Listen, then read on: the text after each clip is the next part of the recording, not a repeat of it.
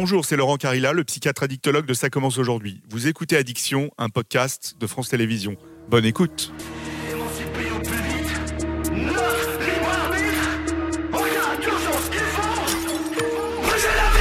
Bonjour, je suis Laurent Carilla, professeur de médecine, psychiatre, addictologue et super fan de métal. La cocaïne, le sexe, l'alcool, les médicaments, les nouvelles drogues de synthèse, le protoxyde d'azote, les paris sportifs ou encore le sucre, aujourd'hui, les addictions concernent toutes les familles, toutes les générations. Alors, c'est quoi exactement une addiction? Pourquoi c'est une maladie? Comment elle s'installe dans notre cerveau et dans notre corps? À quel moment on devient addict? Et surtout, comment réussir à s'en sortir? Dans cette troisième édition, je vais vous raconter différentes histoires d'addiction. Et cette année, ce sont des femmes qui ont accepté de s'installer à mon micro, anonymes ou célèbres, addictes ou anciennes addictes, malades elles-mêmes ou proches de personnes malades. Elles vont nous raconter ce plaisir qui devient souffrance, le déni, les mensonges, la honte, la culpabilité, la perte de contrôle et de liberté, mais aussi les risques pour la santé physique et psychique. Elles vont se livrer sans tabou. Ensemble, on va briser les idées reçues, casser les stéréotypes. Bienvenue dans la saison 3 d'Addiction, mon podcast dédié aux dépendants.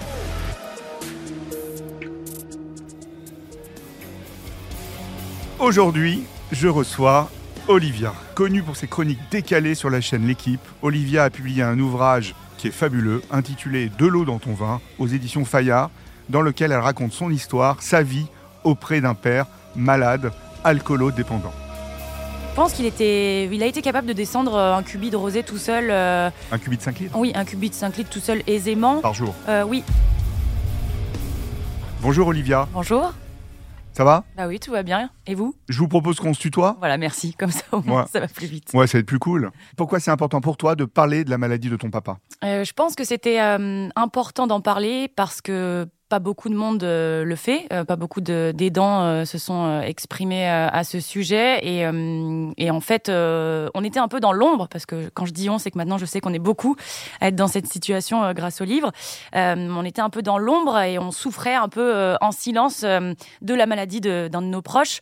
Donc j'avais envie en fait de montrer que il n'y a pas que le malade qui qui en souffre et qui et qui a des problèmes par rapport à, son addiction. Il y a aussi toutes les personnes qui sont qui sont à côté, qui doivent euh, l'aider, qui doivent euh, le porter, qui doivent euh, ben être un petit peu bah, son sa béquille entre guillemets. Et donc du coup, bah, je voulais montrer que voilà, il existe aussi des, personnes à côté qui en souffrent et que euh, il fallait en parler. Et comment ton père est tombé dans l'addiction à l'alcool alors? Tu, tu as des souvenirs? Il t'a raconté des Alors choses? il m'a raconté. euh, au début, on n'en parlait pas du tout. Euh, il acceptait pas du tout d'être euh, d'être malade. Il n'en avait pas pris conscience. Donc euh, quand j'ai commencé à écrire le livre, il m'en a parlé. Il a accepté de m'en parler de, du pourquoi, du comment. Et il m'a expliqué que selon lui, c'était arrivé après après avoir été animateur dans un dans un club de vacances. Euh, il était animateur euh, au Baléares et en gros, euh, bah voilà, il fallait qu'il fasse un peu le clown sur la scène euh, avec tous les animateurs tous les soirs dans les spectacles et que du coup, bah pour pour faire le clown, se déguiser, faire les gens, bah il fallait boire des coups pour pour être désinhibé. Il se dopait quoi. Ouais, en gros, c'était un peu ouais de la du dopage pour euh, pour faire rire, pour euh, pour pas être timide. Et donc du coup, il faisait ça euh, bah, tous les soirs parce que les spectacles étaient tous les soirs. Et en fait, ça a duré une saison et au, au bout de la saison, quand il est rentré, euh, bah il s'est jamais arrêté de boire. Et il a continué. La fête était euh, finie entre guillemets parce qu'il y avait plus de spectacles à faire, mais il a continué à, à boire euh, bah, de la même façon en fait, À la maison. à la maison, chez lui ou un peu partout d'ailleurs. Hein. C'était pas que caché à la maison, c'était vraiment dans les bars. euh, c'était quelque chose de festif au, au tout tout début quoi. D'autoriser complètement. Oui, d'autoriser parce que de visible en gros. Et euh, c'est quoi tes premiers souvenirs avec lui? Euh, mes premiers souvenirs, euh, ben, je dirais que c'est lui dans un PMU. Ah ouais, un- c'est ça. Oui, c'est ça. c'est très flou dans ma tête parce qu'avant cette période de, de- T'avais quel âge? J'avais 7-8 ans. Ouais. C'est les moments où vraiment, donc il, il venait de rentrer et, et voilà, c'était c'était assez festif là encore avec mes yeux d'enfant. Enfin, c'était Ouais. un endroit assez merveilleux en gros où on s'amusait bien. Donc il était avec ses, ses potes au bar, euh, il jouait beaucoup euh, au tiercé, au quintet, euh, je Ouais. sais plus comment on dit, Ouais, mais ouais, au. PMU quoi. au PMU.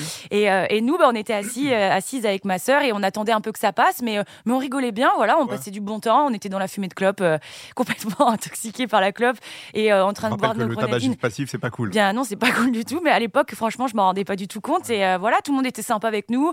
Les potes de mon père me faisaient rire, moi, mon père me faisait rire. Ils s'alcoolisaient tous ensemble, mais c'était une grande fête assez marrante avec mes yeux d'enfant, en fait. Et t'avais une idée de modeling, c'est-à-dire de modelage, c'est-à-dire tu t'es dit, bah, moi, quand je serai comme grand comme mon père, moi aussi, je vais être avec mes copains, copines au bar, on va picoler, etc. Alors, je me, je me projetais pas si loin, mais je me disais que si mes week-ends ressemblaient à ça éternellement, bah, que c'était pas si grave et que voilà, on n'était pas si malheureux, quoi. Et tu parles de ton père, mais tes parents ont divorcé tôt, c'est ça? Oui, mes parents ont divorcé tôt quand j'avais deux ans. À cause de l'alcool? Non, pas, en partie, euh, mais pas que à cause de l'alcool. C'est vrai que ça a poussé ma mère un petit peu à partir, mais il y avait d'autres choses qui étaient arrivées avant euh, pour euh, provoquer la séparation. Ouais.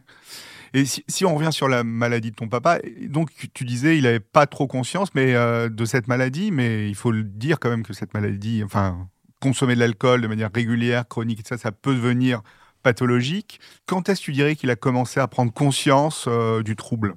Alors c'est hum, que lui en a pris conscience dirais que ça arrivé très tardivement et je dirais qu'il y a encore des fois où euh, je suis même pas sûre qu'il ait compris que, que c'était une maladie.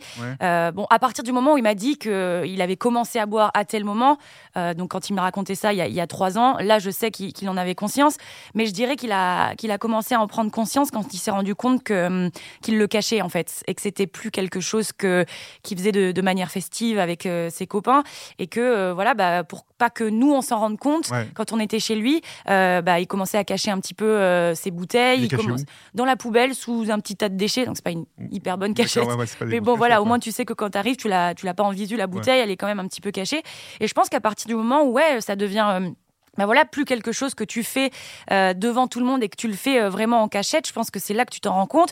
Et je dirais oui que c'était quand même assez tardif. Hein. Moi, je, quand, quand, je me, quand moi je me rends compte, j'ai 14 ans et je pense que c'est à ce moment-là que lui aussi s'en rend compte parce qu'il devient très triste, il devient un peu apathique, il est tout le temps fatigué, etc. Donc du coup, euh, je pense que c'est à ce moment-là que lui se dit qu'il y, a un, qu'il y a un souci et qu'il n'arrive pas à le gérer, quoi. Et euh, c'est vrai que cacher des bouteilles d'alcool, quand on commence à cacher, à boire seul, à boire de manière un peu masquée, euh, ne pas trop montrer qu'on est ivre, etc., mhm. c'est vrai que c'est des signaux euh, qui indiquent qu'il y a quelque chose de pathologique. comme autre souvenir avec ton père, t'as quoi comme... Comme souvenir, des bons ou des mauvais Les deux. C'était un moment où, euh, je ne sais pas si on peut dire ça, mais la maladie avait fait une petite pause euh, parce qu'il avait rencontré quelqu'un qui, le rendait heureux. Et donc, du coup, voilà, il essayait d'être euh, d'être normal. Et donc, du coup, on avait eu des, des vacances normales dans un camping. C'est quoi des vacances normales? Bah, Ça veut dire que ton père s'occupe de toi déjà, ce qui n'est pas, ce qui est pas rien. ça veut dire qu'il t'emmène quelque part, qu'il prévoit des vacances, qu'il fait des projets. et ça, c'est quelque chose qu'il est plus capable de faire en règle générale. Donc voilà, c'est pour ça que je dis que j'avais l'impression que la maladie avait fait une petite pause parce qu'il avait quelqu'un qui le rendait heureux, qui essayait de le porter, etc. Euh, donc ça, c'est un bon souvenir euh, parce que voilà, j'avais un père normal. Je ne peux pas t'expliquer ce mot, mais vraiment, ça, ça résonne vraiment comme bah voilà, un père qui vient te chercher à l'école, un père qui, un père normal quoi, qui assume ses responsabilités. Parce qu'habituellement, c'était pas le cas. Ah bah non, euh, c'était pas le cas parce que, bah parce que la maladie prend tellement de place qu'il y a plus de place pour pour autre chose. Il y a plus de place pour organiser un week-end avec tes enfants. Il y a plus de place pour prévoir des choses. Il y a plus de place pour dire à, ta fille, bah vas-y, je, passe te chercher, on va au ciné. Tout tourne autour de l'alcool et euh, et c'est tellement fatigant, c'est tellement, euh, euh, ça le rend tellement mal et triste que, bah, en fait, plus rien ne peut exister à côté. Donc du coup, quand je dis normal, c'est vraiment que pour moi, c'est le projet. Ça veut dire qu'il projette quelque chose et qu'il a envie de faire quelque chose. Parce que pour moi, la maladie, enfin, lui donnait pas envie de faire des trucs, quoi. Il était apathique, quoi. Et les mauvais souvenirs? Les mauvais souvenirs, euh, il y en a beaucoup. Euh, bah, les mauvais un marquant pour toi. Les mauvais souvenirs, c'est un peu quand, euh, quand sa maladie est exposée à la face du monde, je dirais, et que, et que les gens se rendent compte, les gens, quand par exemple on est dans un mariage ou dans un anniversaire, que les gens se rendent compte que bah, qu'il y a un gros problème parce que voilà, tout le monde boit et lui, du coup, se dit bah, pourquoi moi je devrais pas boire? Et donc, du coup, il boit, mais sauf que ça le rend mal parce qu'il est sous traitement. Et donc, du coup, bah, à ce moment-là, euh, ça devient euh, voilà euh, n'importe quoi. Il peut plus, il s'endort un petit peu sur son assiette. il dit, il dit des trucs qui sont pas cohérents. Et donc du coup, tu es obligé de l'exfiltrer, en gros, tu vois, pour pas que les gens, pour pas qu'ils gâchent la fête, en fait. Et donc du coup, quand tu es obligé de l'exfiltrer, de le porter devant tout le monde avec ta sœur et pour aller le, le cacher, en gros, c'est moche comme mot, mais voilà, c'est la vérité. bah voilà, c'est pas des très bons souvenirs. Il y a un autre souvenir où, par exemple, on, on est à l'aéroport pour aller en Bretagne et euh, bah, à l'aéroport, il a un petit sac pour le, pour le week-end parce qu'on restait pas longtemps. Et quand euh, on passe euh, le, le, sas là, de sécurité euh, où on contrôle tes bagages, euh, bah, ça sonne. Et ok, ça sonne. Donc on ouvre le sac de ton père et à l'intérieur, il y a trois chaussettes, un pantalon et trois canettes de bière pour le week-end. et là, tout le monde le voit. Euh, et donc du coup, ouais, non, ça, c'est pas très très bon souvenir. Ouais, pas très bon souvenir.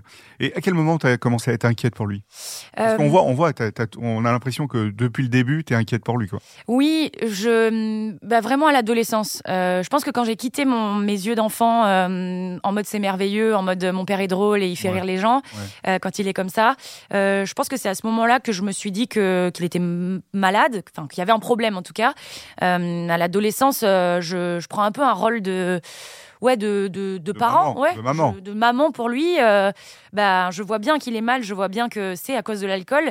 Euh, je vois bien qu'il qu va pas bien qu'il pleure tout le temps euh, il dit qu'il veut se foutre en l'air enfin voilà c'est vraiment à ce moment là que quand je prends en fait le, le leadership et que moi je deviens ça et ta sœur? Bah, ma sœur, elle a un peu fait ça, mais avant moi, parce qu'elle a trois ans de plus que moi.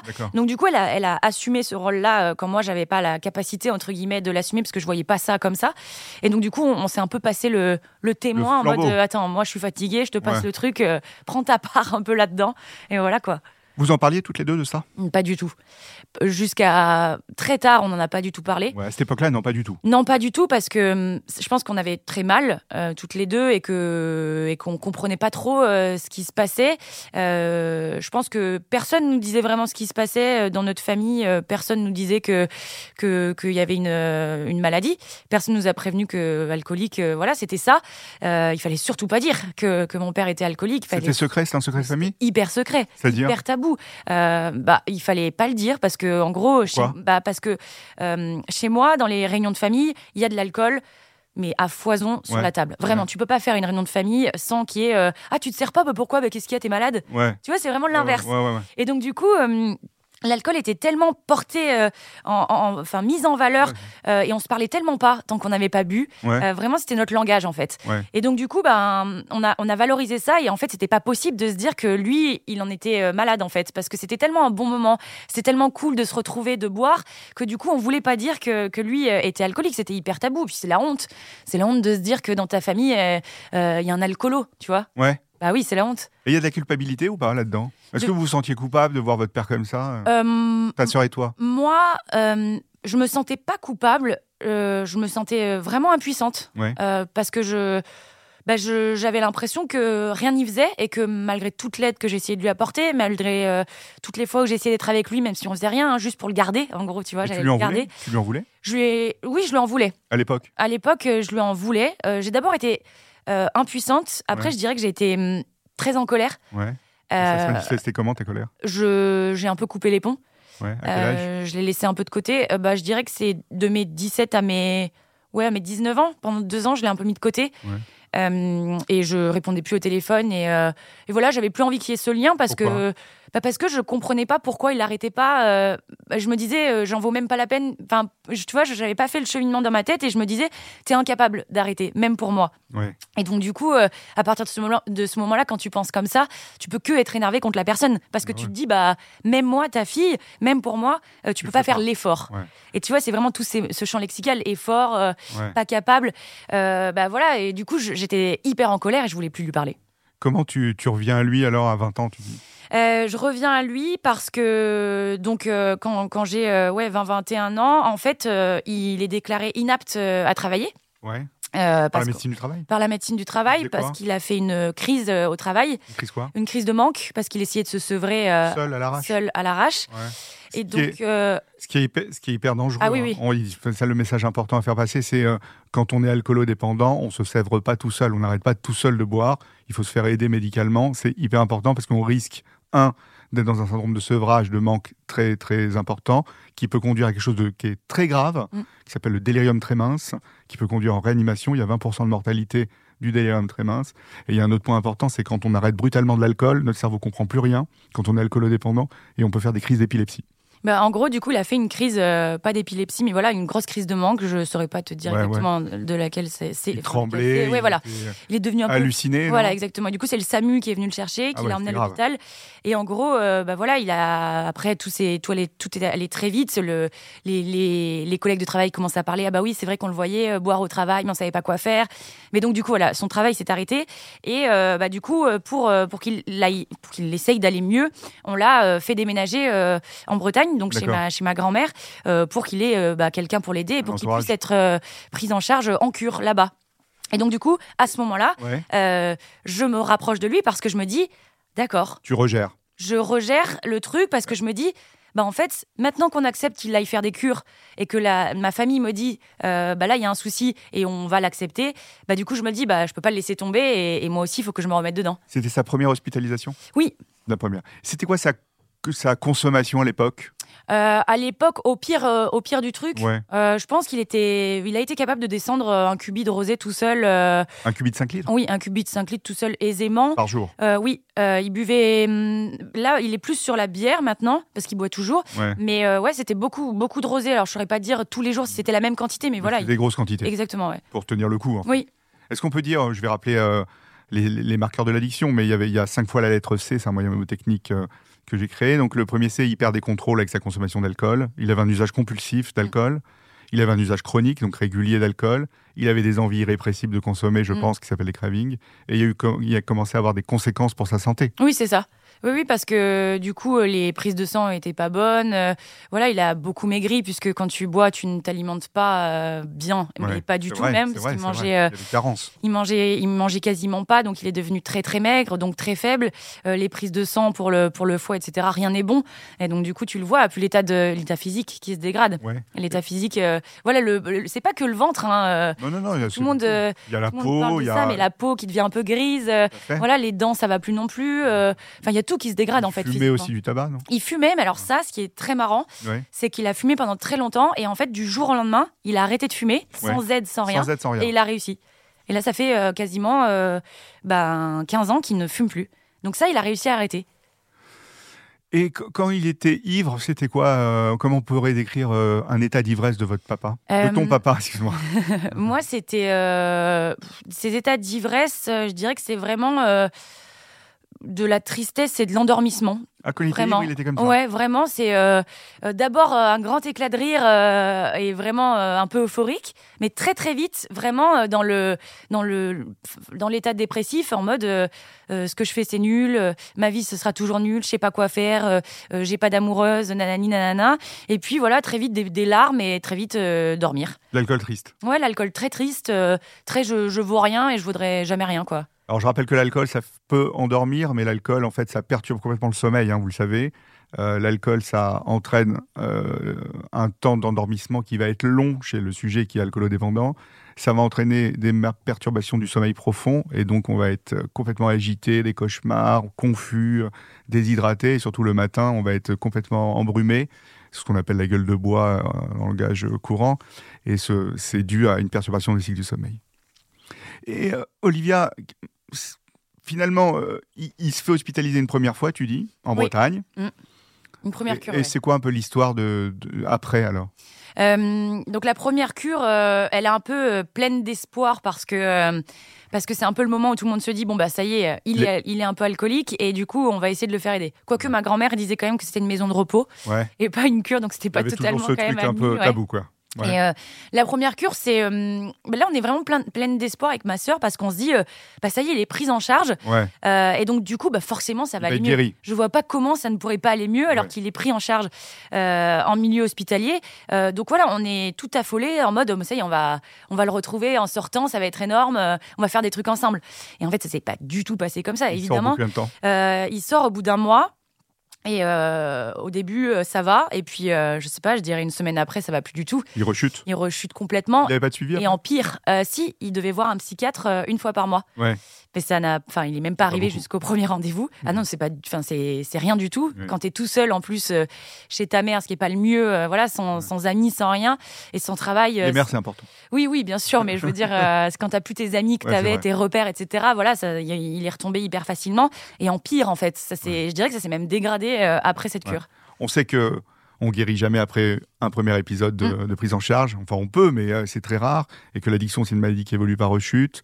Et on sait aussi qu'il faut une prise en charge qui est extrêmement serrée avec euh, des professionnels de santé. Sinon, c'est extrêmement compliqué. Mm. Et donc, une hospitalisation, ça ne résout rien. Une hospitalisation, c'est juste un tremplin pour la suite. Ah oui, Et donc après, alors qu'est-ce qui se passe?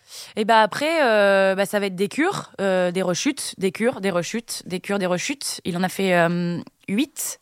8 cures au total, euh, Huit- huit- espacées sur, euh, Sur combien de temps je dirais, espacées sur 3 ans. Trois ans. Et toi, t'as quel âge entre, sur cette période de trois Bah là, ans c'était il y a pas si longtemps. hein. La dernière cure qu'il a, qu'il a achevée, c'était euh, il y a un an et demi. D'accord. Il y a un an Voilà, et demi. Et la première, t'as Et quel la âge première, euh, bah, j'ai 4 ans de moins, 3-4 ans de moins. D'accord. voilà, j'avais 25-26 ans, quoi. Ouais, T'es jeune. Et, et voilà, des, des cures, des rechutes, des... on a tenté des choses. Il y a Il eu des était- post-cures Oui, post-cure euh, dans, un service hospitalier. Là, il, va- il avait fait un mois et demi et là, c'était plutôt cool. Ouais. Euh, mais après, c'est pareil, il ressort et il n'y a plus rien derrière. Donc Ouais. après, on a essayé l'hôpital de jour euh, pour qu'il ait euh, Ouais. une, une prise en charge Quotidienne. quotidienne, du moins au moins une fois tous les deux jours, qu'il aille marcher avec des gens, etc.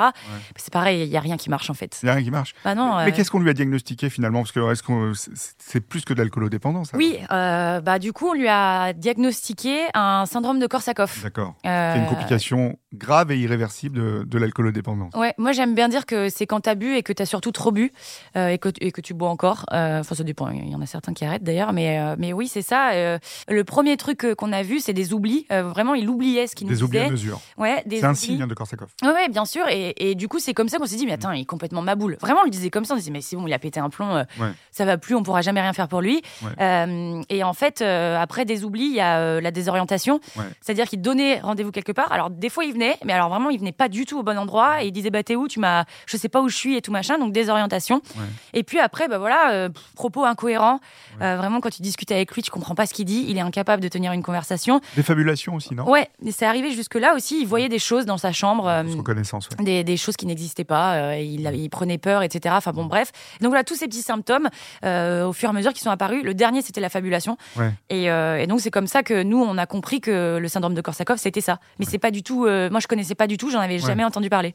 Je vais le rappeler peut-être. En fait, l'alcoolodépendance, il y a des complications neurologiques possibles qui sont dues à des carences en vitamine B1. En fait, quand vous buvez beaucoup, beaucoup, beaucoup, beaucoup d'alcool, eh ben, votre vitamine B1 que vous avez dans votre corps, elle diminue, elle diminue.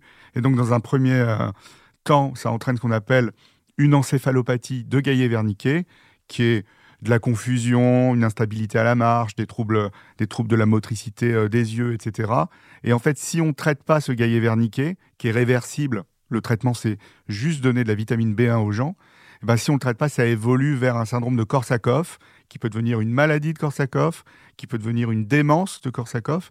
Et comme tu l'as dit, euh, Olivia, bah, le syndrome de Korsakoff, c'est quoi? Bah, On est confus, on est désorienté dans le temps, on est désorienté dans l'espace, euh, on fabule, euh, on a des fausses reconnaissances, on a des troubles de la mémoire, on a des troubles de la mémoire, euh, on oublie à mesure en fait ce Mm. qu'on dit. Souvent aussi, on se rappelle pas trop ce qui euh, s'est dit un petit peu avant ce qu'on devait dire.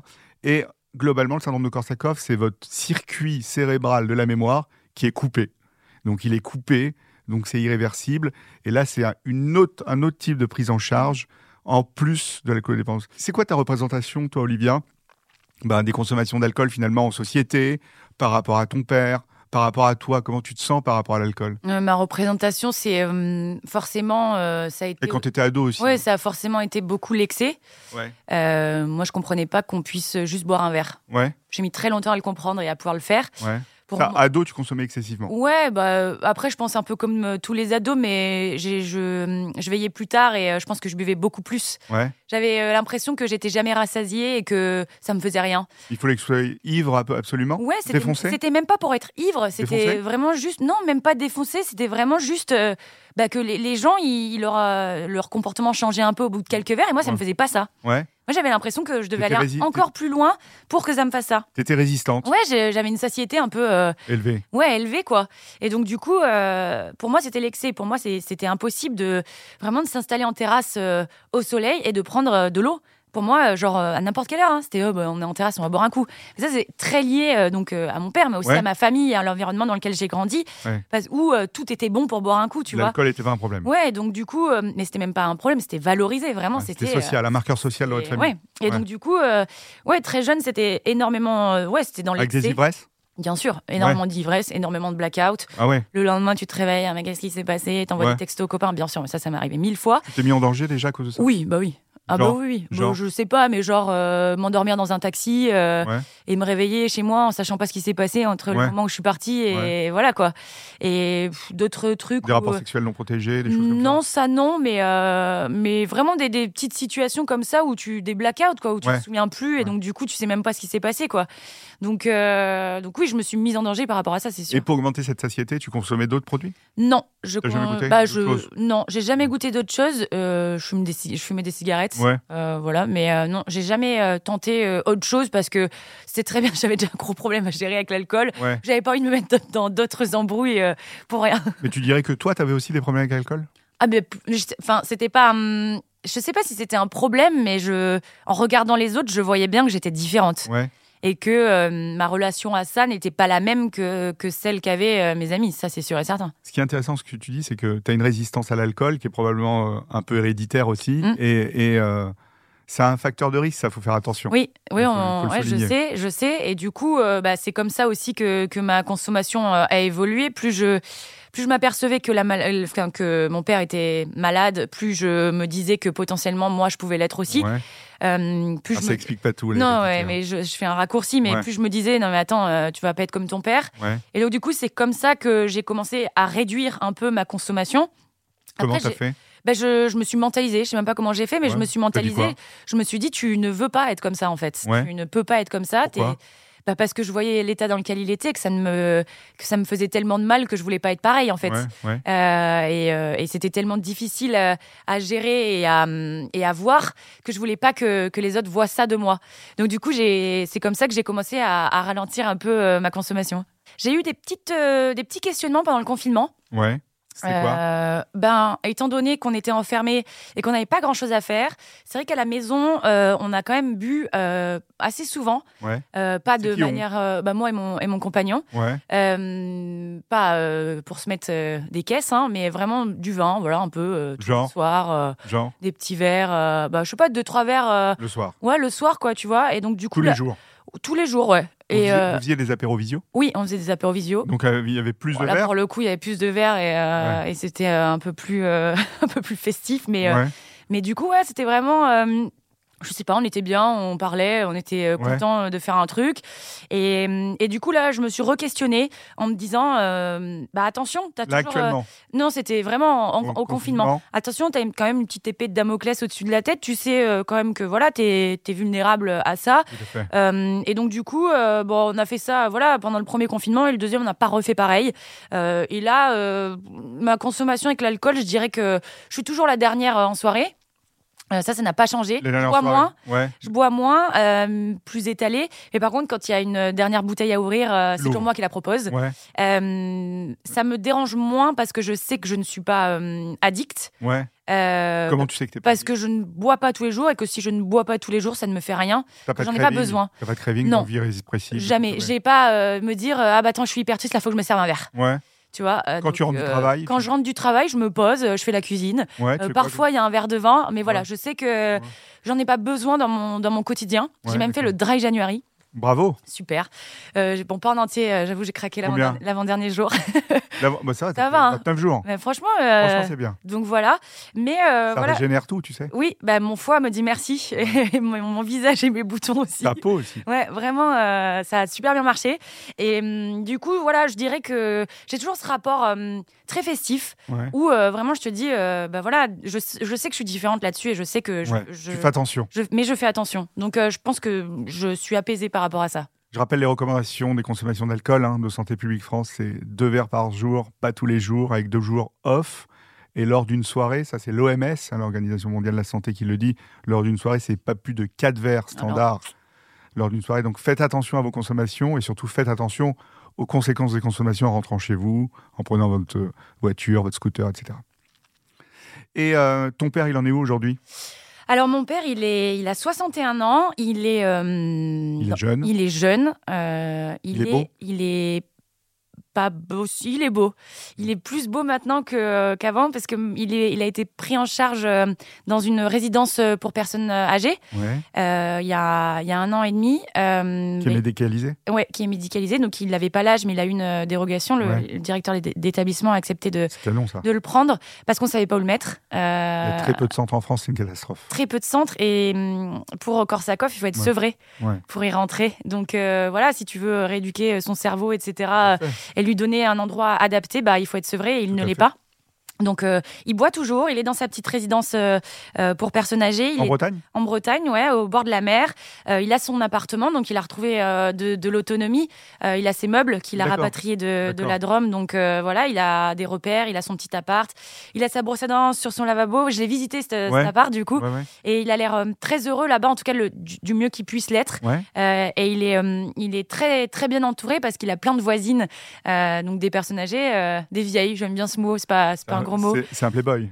Ouais, il, il me dit qu'il a une copine. Je ne veux pas savoir son âge, mais du coup, pas grave, je ça. veux même pas savoir si c'est vrai, mais ça lui fait du bien.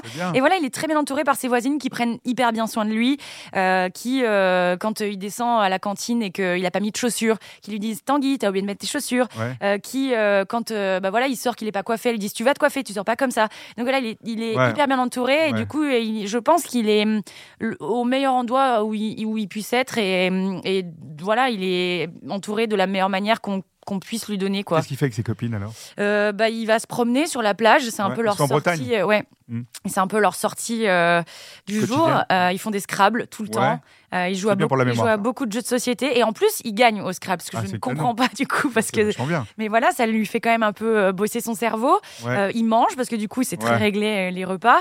Et puis, ben, lui, il a toujours ses, ses deux petites canettes de bière qu'il met dans son frigo. Ah et voilà, il les boit quand il a envie, mais je pense que ça, il l'arrêtera pas. En fait, c'est c'est pas possible pour lui. Donc voilà, il a Il voit pas que c'est de l'alcool ou, ou tu- Alors la bière, ce n'est pas de l'alcool pour lui. Ouais, ouais. Alors que la bière, c'est de l'alcool. Parce on le qu'il rappelle. m'a, bah oui, bien Il n'y a pas d'alcool fort et d'alcool faible. Il m'a officiellement dit euh, la dernière fois, ben non mais j'ai arrêté hein, l'alcool, moi je bois que deux bières par jour. Ouais. Je dis bon, il y a un petit souci. Deux bières par jour. Bon, Oui, mais on est dans de la régulation. On, on est dans de la 8-6, hein, donc euh, Ah oui, on est dans de la grosse des, bière. grandes, des grandes canettes. Bien alors. sûr, le plus fort possible. Donc c'est l'équivalent de 4 bières. ça. Ouais. Bah oui, mais du Quatre. coup pour lui ce n'est pas de l'alcool. Ouais. Mais écoute, euh, voilà, il est, euh, je pense qu'il est en, en sécurité, c'est Ouais. le, le plus important. Et nous, on est apaisé par rapport à ça du coup. Vous, c'est-à-dire toi et ta sœur Ouais. ouais. Et ta mère ma mère, du coup, euh, bah, elle est un peu, enfin, elle n'a pas été euh, en dehors de ça tout le temps, mais elle est un peu en dehors de ça euh, euh, depuis qu'ils sont qu'ils ont divorcé. Elle, elle a, elle a quand même subi euh, des états de lui euh, Ouais, ouais, ouais. euh, dans des états pas possibles en rentrant euh, d'une soirée, etc. Donc, euh, mais euh, par rapport au livre, tu veux dire comment elle a comment elle a réagi Non, ou- par rapport, ouais, non, par rapport à où il en est maintenant, avec ce qu'elle a vécu elle, euh, tu vois, et C'est- par, par- et ce que vous avez vécu vous, euh, les deux filles. Donc, Euh, je sais a, hum, quand elle a lu le livre, elle s'est, elle s'est, elle a été très triste euh, parce qu'elle pensait pas que hum, que ça m'avait autant impacté. Ouais. Donc euh, c'est vrai qu'elle a, hum, elle a lu le livre, elle a, elle a pleuré parce qu'elle s'est dit qu'elle n'avait pas, elle n'avait pas réussi à me protéger. Euh, alors que c'est faux. Hein, j'ai toujours euh, très bien. euh, Enfin, j'ai jamais été maltraitée ni rien. hein, mais Ouais, ouais. elle, elle s'est dit qu'il lui avait manqué quelque chose pour m'expliquer peut-être mieux les choses, pour que, pour que je souffre moins, en fait. Et du coup, elle s'est sentie un peu coupable. Mais elle l'a lu une deuxième fois, et en lisant une deuxième fois, elle s'est dit que, que maintenant j'étais apaisée. Donc elle aussi, du coup, ça lui, ça lui a fait du bien. Et ce, que je veux sur- ce, que, ce dont je veux surtout parler, c'est par rapport à ma sœur. Ouais. Au début, le livre, elle m'a dit OK. Pour l'écrire, ouais. Ta sœur, ouais. Euh, elle, elle en parle pas forcément. C'est pas du tout dans son caractère d'en parler. Voilà, elle, Ouais. elle voulait pas trop en parler. Et euh, elle est très pudique par rapport à ça. Vous êtes une Euh, famille un peu alexithymie, c'est-à-dire que personne n'exprime trop ses émotions, Euh, ouais, je pense qu'on peut dire ses ça. sentiments, ses sentiments. Ouais, je pense qu'on peut dire Chacun ça. garde pour soi. Ouais, ouais, ouais, carrément. Et du coup, ma sœur, elle était vachement là-dedans. Et du coup, le fait que je veuille en parler, au début, elle m'a dit oui parce qu'elle savait que ça allait me soulager. Mais au moment où le livre allait sortir, elle a dit waouh, waouh, waouh, panique à bord. En fait, on va, on va en parler à tout le monde. Je suis pas prête. Et en fait, on en a discuté toutes les deux. Et, hum, et le fait que le livre sorte, ça lui fait euh, vachement de bien. Parce que du coup, euh, bah, ça ouvre aussi une possibilité pour elle euh, d'aller mieux aussi par rapport à ça. Et alors qu'elle avait enfoui plein de Ouais, trucs. Et ouais, du coup, euh, je pense que ça, lui fait du bien. Je rappelle que le livre, ça s'appelle De l'eau dans ton vin, hein, aux éditions Fayard. Je vous conseille la lecture de ce livre. C'est un livre vraiment un témoignage important sur les aidants dans le problème ici de l'alcoolodépendance. Et, et euh, Tanguy, il en a pensé quoi du livre? Alors, euh, ce qui est très marrant, j'aime bien raconter ça, c'est que euh, avant que le livre sorte, un jour avant, je l'ai appelé. Ouais. Euh, il faut savoir qu'il était hyper d'accord pour le faire. J'en Ouais. ai parlé en amont, etc. J'ai même écrit pour qu'il s'en souvienne. Ouais, il a Euh, pas oublié. non, euh, ah bah, il a pas oublié. euh, sauf que quand je lui ai dit de re-regarder le papier de ce que je lui avais écrit, il avait oublié. Donc je lui ai dit bah, le livre sort demain. Il me dit mais quoi Mais quel livre? Quel livre? Et du coup je lui ai dit bah tu sais, j'ai écrit un livre. Il me dit bah, c'est quoi le titre? Je lui dis bah ça s'appelle De l'eau dans ton vin. Et il me dit putain mais trop bien, euh, t'écris un livre sur les vins en France. Et du coup je lui dis ah non, là on n'y est pas du tout. C'est le- c'est le syndrome C'est- de, de sûr, Et du coup, ça. je lui dis, mais non, tu te souviens, je t'en ai parlé, euh, on a écrit des trucs ensemble, tu, tu étais d'accord, c'est sur toi, ton histoire, euh, etc. Et là, d'un coup, ça lui a fait, ah, ben trop bien, mais je veux passer à la télé. Donc voilà, Il, la, il jeune- veut passer à la télé. la hein jeunesse, bon, je pense qu'il serait trop content de Bon, passer à la télé. Faudrait qu'il vienne à ça commence aujourd'hui. On va demander à Stéphanie serait- Guérin. je pense qu'il serait trop content de, de passer à la télé. Après, euh, du coup, il a, hum, il a lu le livre. Euh, il- enfin, il a lu le livre. Il a lu deux chapitres. Ouais, Euh, je pensais pas qu'il le ferait. ouais. Je penserais pas qu'il serait en Ça t'a fait quoi, toi, qui le Je penserais pas qu'il serait en cap. Bah, je beaucoup d'émotions parce que je pensais pas qu'il serait en capacité de le faire, Ouais. ni en volonté. Ouais. Donc euh, voilà. Et en fait, quand je lui ai dit, euh, je l'ai vu et je lui ai dit, bah alors, du coup, euh, t'as commencé à le lire. Il m'a dit oui, oui, j'ai lu deux chapitres. Et il m'a dit, ça me fait chier. Ah ouais, d'accord. Il m'a regardé droit dans les yeux, il m'a dit, ça me fait chier. Ouais, il m'a dit, tu me fais chier. Ouais. Et je lui dis, mais euh, qu'est-ce qui te fait chier? C'est Ouais. euh, que j'écrive ça parce que tu trouves que c'est méchant ou euh, parce que ça te met la réalité en face? Et il me dit, parce que j'ai la réalité en face. Ah, Et, et du coup, je pensais pas que ça lui ferait un électrochoc parce que pour moi, euh, c'était perdu d'avance. ouais. Et en fait. euh, voilà, il est en train de peut-être de réaliser des choses à son rythme, à sa manière. Alors, il n'a pas retouché au livre depuis Ouais. ces deux chapitres. Il me dit que pour l'instant, il n'en est pas en capacité et qu'il n'a pas envie d'aller plus loin. Mais euh, voilà, il m'a laissé un message la dernière fois sur mon téléphone, euh, sur mon répondeur. Et il m'a dit euh, écoute, ce qu'il ne fait vraiment jamais. Jamais. Et il me dit euh, écoute, euh, faut pas que tu m'en veuilles pour ce que je t'ai dit la dernière fois. Euh, Il s'en est rappelé. Oui, et il s'en est rappelé. Euh, faut pas Génial. que tu m'en veuilles pour ce que je t'ai dit la dernière fois. Je vais lire ton livre, mais pour l'instant, euh, c'est un peu dur pour moi. Faut que tu comprennes. Mais m'en veux pas. euh, J'ai lu tes interviews dans les journaux parce que je suis passée dans West France. Ouais, et ouais, c'est en. Bretagne, donc voilà, il a gardé Bah l'interview. et, euh, et il me dit euh, je vais, je vais le lire. Pour l'instant, je l'ai prêté à quelqu'un, mais je te promets que je le lirai. Et, euh, et il m'a dit je t'aime à la fin du, du message. Jamais? Pas souvent. Génial. Euh, ça faisait très très longtemps qu'il me l'avait pas dit. Non, et quoi et euh, bah, c'est émouvant déjà de l'entendre avec une voix posée, Ouais. euh, avec des propos cohérents, avec des moments où il dit qu'il se souvient de quelque chose. Euh, c'est hyper émouvant parce que tu Ouais. te dis que quand même tu as réussi à, hum, à faire peut-être un petit comme ça, un petit clic dans son cerveau, ce qui est très dur. Et donc du coup ouais c'était euh, c'était hyper émouvant et, euh, et du coup euh, ça ouvre. euh, Même là, t'es ému. Ouais ouais bah bien sûr que je suis euh, ouais. c'est hyper émouvant parce que vraiment je pensais pas qu'il le lirait. Je penserais pas, euh, je pensais pas que même ça lui ferait quelque chose, tu Ouais. vois. Et donc du coup, euh, bah oui, c'est hyper touchant euh, quand tu as un message comme ça, vraiment la voix posée, euh, très claire, et le mot final, je t'aime, bah c'est, t'as tout gagné quoi. Qu'est-ce que tu ressens pour lui Euh, alors c'est difficile encore pour moi de dire que c'est de l'amour. Euh, j'ai énormément de tendresse pour lui et je suis hyper fière que ce soit mon papa. Je suis hyper fière de parler de, de cette histoire euh, et de, de faire que les, les gens soient au courant et que eux aussi puissent en parler. Euh, je, je suis fière de lui quelque part, tu vois, parce que je me dis que que c'est pas simple et que hum, dans notre famille on l'a toujours caché Ouais. et que du coup c'est pas simple de toi-même te rendre compte. C'est hyper compliqué, cinq cures, enfin pardon, sept cures. Enfin, je veux dire, euh, pour y retourner à chaque fois, parce que c'est volontaire, hein, la cure. Tu y vas euh, sûr, de tu- façon volontaire. toute Donc ça veut dire que tu y retournes à chaque fois. Euh, Oui, voilà. La maladie évolue par rechute. Oui. Il faut vraiment le dire que. Mais donc, c'est du possible. coup, la, la cure, t'es admis que sur volonté. complètement. Donc, euh, c'est- c'est. Même j'aime pas la le mot volonté. Non, non, mais moi non plus, mais, vois, tu c'est- vas de ton propre ouais, chef. C'est ouais, toi qui décides. T'es motivé. C'est ta décision, c'est pas une volonté, c'est une décision. Et donc du coup, euh, je suis hyper fière de, de lui par rapport à ça. C'est pas facile. Cette maladie, elle te met tellement à l'écart. Euh, T'es tellement hors de la société. Tu votes pas euh, parce que tu t'en fous. Euh, T'as plus de travail. Tu conduis plus. Ouais. Voilà, tu, tu sers un peu à rien, quoi. Et donc du coup, je, qui retourne tout le temps à la guerre comme ça Ouais. en cure, bah moi j'ai énormément de, de fierté. Je le trouve hyper courageux. Tu l'as présenté à ton compagnon? Euh, oui, il l'a vu. Ouais. Euh, il l'a vu euh, une fois parce que voilà, on y, on y va très rarement. Et puis, bah non, il l'a vu plus qu'une fois d'ailleurs, il l'a Ouais. vu plusieurs fois. Ouais. Et, et pareil, mon compagnon, il a eu énormément de tendresse pour lui. Lui, bon, mon père, il se souvient une fois sur deux de son prénom, mais bon, ça, c'est pas grave. Et on- il s'appelle Nicolas. Nicolas. Et, et du coup, il y a, y a énormément de, de moments où, qu'on a passé tous les trois, notamment quand il nous a présenté son appartement en, en résidence senior, là. Il y Et avait les vraiment- copines aussi Il y avait les copines qui nous attendaient au comité euh, dans le hall. Mais surtout, lui, il était tellement content de nous montrer dans, dans quoi il vit. Euh, et il y a une petite anecdote trop marrante, c'est que du coup, il nous montre son appartement, donc on monte dans l'ascenseur et il nous dit, et on lui dit, bon, bah, demain midi, on mange en terrasse, il fait beau et tout, machin. Il dit, non, non, non, je peux pas, demain, il y a gym, vraiment, j'ai un rendez-vous, je peux pas y aller. Et là, on monte dans l'ascenseur, il y a le programme de la semaine, et le dimanche midi, il y a marqué qu'il y a rien. Donc, en fait, ah il nous a sorti un énorme mytho.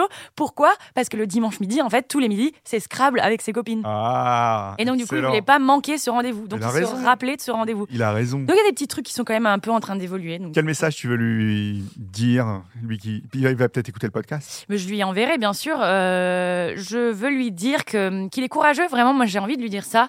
J'ai envie de lui dire que qu'on a tous les deux fait euh, vraiment comme on a pu et que hum, je suis hyper fière que maintenant notre relation on soit capable de rire ensemble comme dans l'ascenseur quand il nous ment et qu'on se regarde et qu'on rigole. je suis hyper fière que hum, que voilà qu'il continue à se battre avec ses armes que hum, que que enfin voilà vraiment il a fait comme il a pu et moi je lui en veux pas je lui en veux plus. Euh, et vraiment euh, bah voilà je, je, je, lui souhaite vraiment qu'il qu'il soit heureux du mieux qu'il peut. Et je pense que là, il est heureux du mieux qu'il peut. Donc voilà, je suis, je suis très contente pour lui et, euh, et je suis très fière de, notre relation. Elle est très bizarre, elle est euh, pas du tout comme les autres, mais, euh, mais elle existe. Et maintenant, avec ce livre, je prouve qu'elle existe et, et, je l'assume. Donc voilà, donc je suis, je suis hyper fière de, de nous deux. C'est génial, super tendresse. Et un petit dernier message pour les aidants, tu te donnerais quoi? Tu es devenue un peu une représentante aussi des aidants euh, de patients qui ont des problèmes avec les addictions. Bah, quel message tu donnerais toi? J'ai reçu énormément bah vraiment de messages euh, de gens qui, euh, qui sont dans cette situation, dont un message qui dit Je n'étais pas seule, je ne suis plus seule et ça compte. Et je pense que c'est vraiment ça qui résume le truc. Euh, on, est, on est ensemble en gros. Euh, on n'est pas tout seul. Euh, c'est pas une honte de se faire aider. C'est pas une honte d'en parler.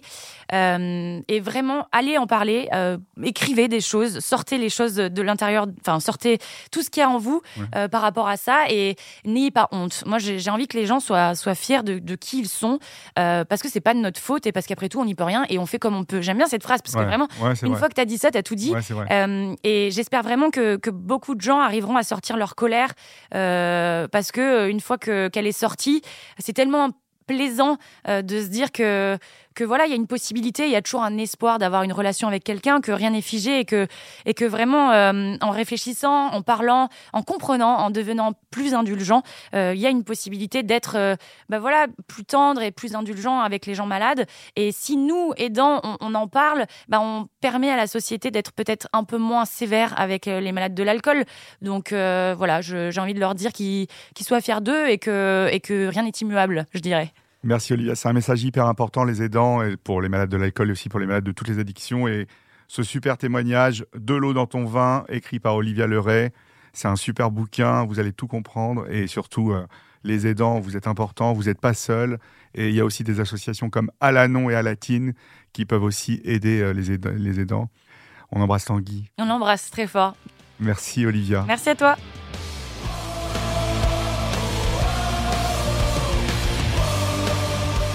C'était Addiction, un podcast de France Télévisions. Ça vous a plu? N'hésitez pas à vous abonner pour ne rien manquer. Vous pouvez également me retrouver dans l'émission Ça commence aujourd'hui, disponible en podcast sur toutes les plateformes ou en vidéo sur France.tv.